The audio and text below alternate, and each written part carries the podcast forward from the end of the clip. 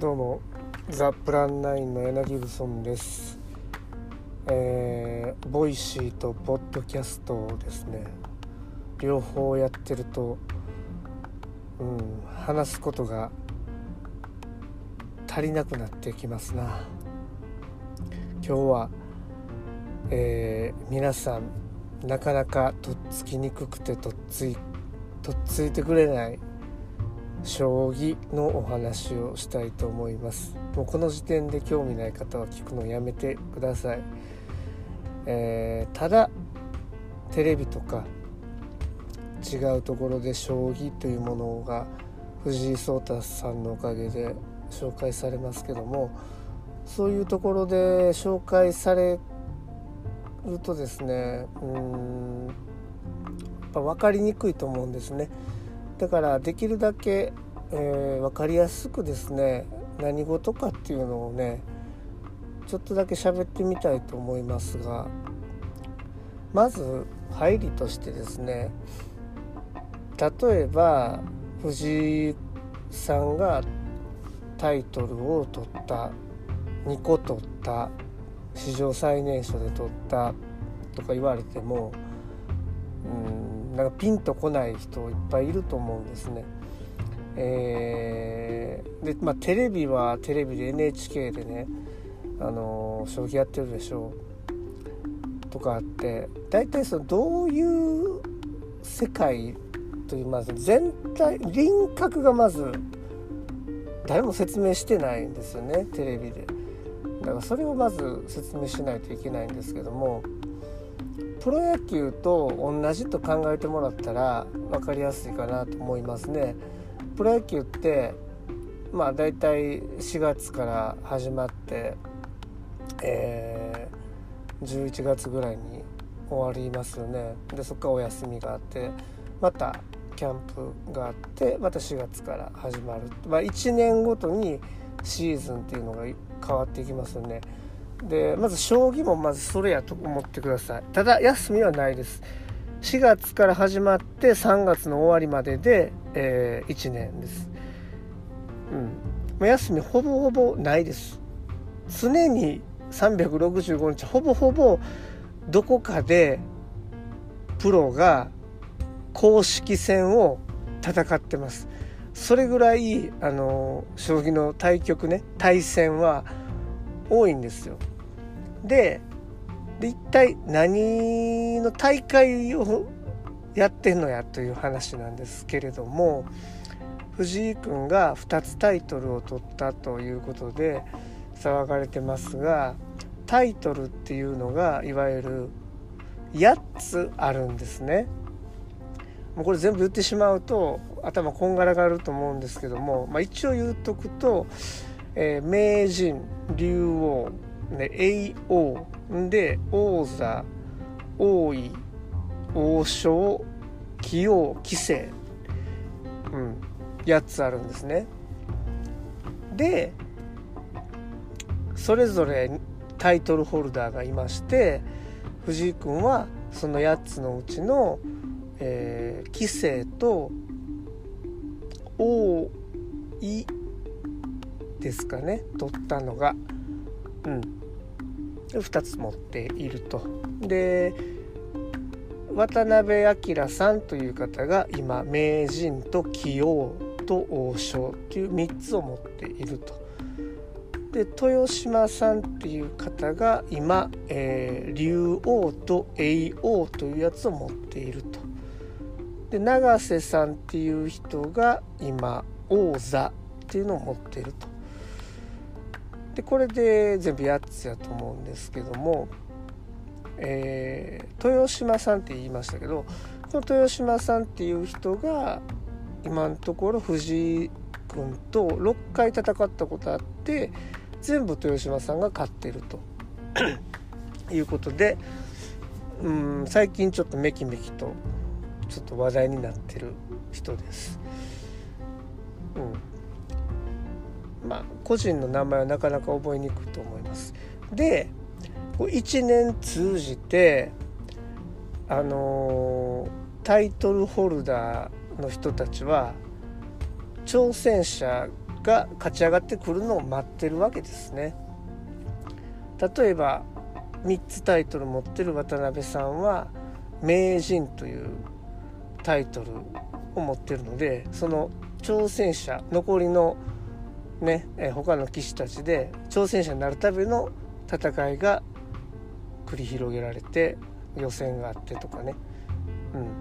ざっくり言うとねそれぞれのタイトルに予選あってで決勝トーナメントみたいになってとにかく1人選ばれるわけですよ挑戦者。でその挑戦者とタイトル持ってる人が、えー、5番勝負やったら3回勝った方がタイトル保持、えー、7番勝負やったら4回勝った方がタイトル取ると、えー、そういうことですね。タイトルを取るか防衛するか、うん、防衛したらタイトルさらにもう1回取ったというカウントのされ方をするんですね。うん、でこれをまあ1年でこうシーズンごとにちょっとずつずらして予選もバーッとこうやってるわけです。だから渡辺さんは名人の挑戦者になる予選は出なくてもいいですし、えー、器用を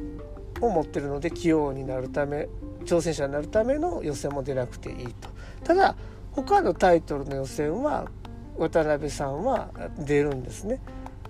うん、例えば、えー、王座。やったら渡辺さんタイトル持ってないんでその挑戦者になったら、うん、王座を持っている、えー、永瀬さんと対戦するということになるんですけども、まあ、とにかく一年中ほぼほぼそういうタイトルの予選っていうのでスケジュールが埋まるんで、えー、多い人でどれぐらいですかね。公式戦やるペース。本当にぎゅうぎゅうに忙しい人とかやったら勝ち抜いて勝ち抜いて本当に週にいや月ぐらいかな。月に5回ぐらい対局することもあるかも分かりませんね。普通はそんなになかなかないんですけれどもね。そういう月もあるかも分かりません、うん、まあでも2回とか3回とか。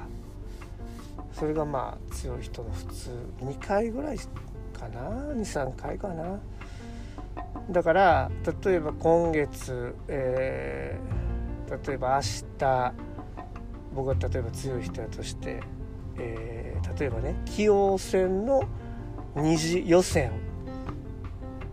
の対局がありますと。で再来週に今度、えー、王将リーグのえー、4戦目がありますとかで同じ将棋なんですけども、えー、出てるタイトル戦は違うタイトル戦の予選だったりとかするんですね。なので藤井君なんかは立て続けに2つパンパンってタイトル取ったのがすごいこう分かりにくかったと思うんですね。どういうことやねんという、はい、そんな感じでうんまあ、基本8つのタイトルをめぐって1年間みんな、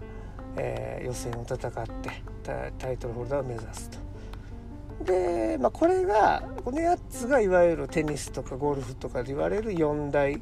トーナメントみたいなね一番大きな大会なんですね。うん、全米オープンとか全英オープンとかありますけども。でその他にもですねありますやん、えー、スポンサーの冠がついたテニスの大会とかね、えー、そんなんもねあの将棋の世界でもあって JT 杯タバコですね。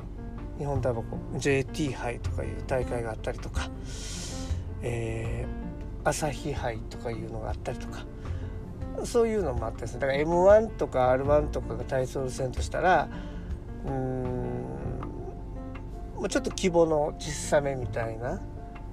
やつかな。うん、まあ ABC 新人グランプリとか。新人、うん、まあそうやな。そんな感じでこうあるんですよ。うん、で、えー、明日。なんですけどももう今日になってますが、えー、竜王戦豊島竜王の対戦相手に挑戦者として勝ち上がってきたのが羽生さんなんですね。で羽生さん現在のところタイトル8つどれも持ってません2年前に最後の1個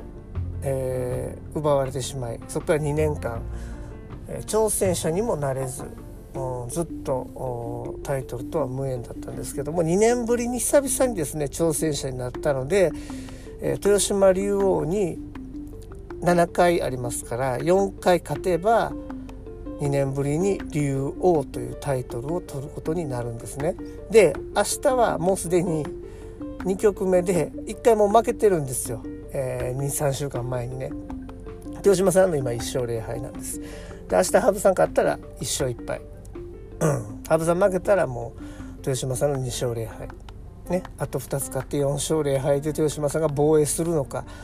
4勝2敗とか4勝3敗とかもつれるのかはたまた羽生さんが巻き返して4回先勝つのか、まあ、ファンからしたらもうワクワクが止まらない対戦が明日待ってるわけです。でまあ決着つくんがね、え、年末ぐらいになってしまいますけれども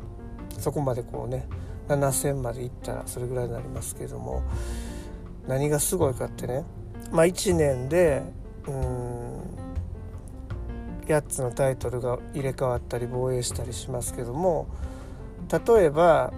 うん藤井さんね初めて2個タイトル取りましたんで通算でタイトル獲得回数今のところ2位ですね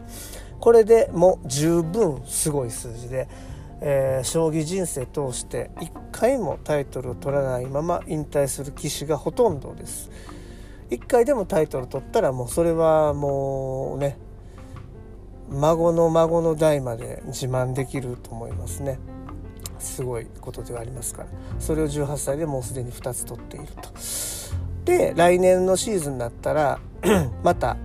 え、今度は自分が防衛する側に回りますね。えー、棋聖というタイトルと王位というタイトルは。で残りの6つはまた挑戦者で予選戦って挑戦者になって、まあ、タイトル戦出て勝てば3つ目のタイトルとかまあなんせそういう感じで続いていくんですけども来年2つとも防衛したら、えー、通算獲得タイトル数は2個追加されるので4回ねさらに他のタイトルを取って5回6回7回とか来年なるかも分かりません。えー、つまり8つのタイトルを全部取って1年で次の年も全部防衛して16ですよ通算。で3年目も全部防衛して24ね。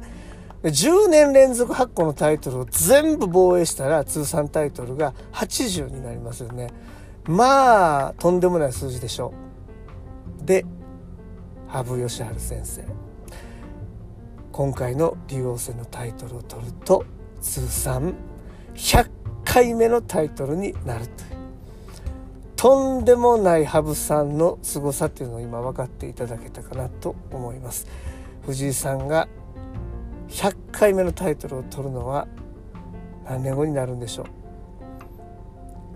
う？まあ生きて生きてると思いますけども私も。うん。そんな感じで分かりやすく説明したつもりでも分かりにくいと思いますけどもね。ちょっとでも興味あったら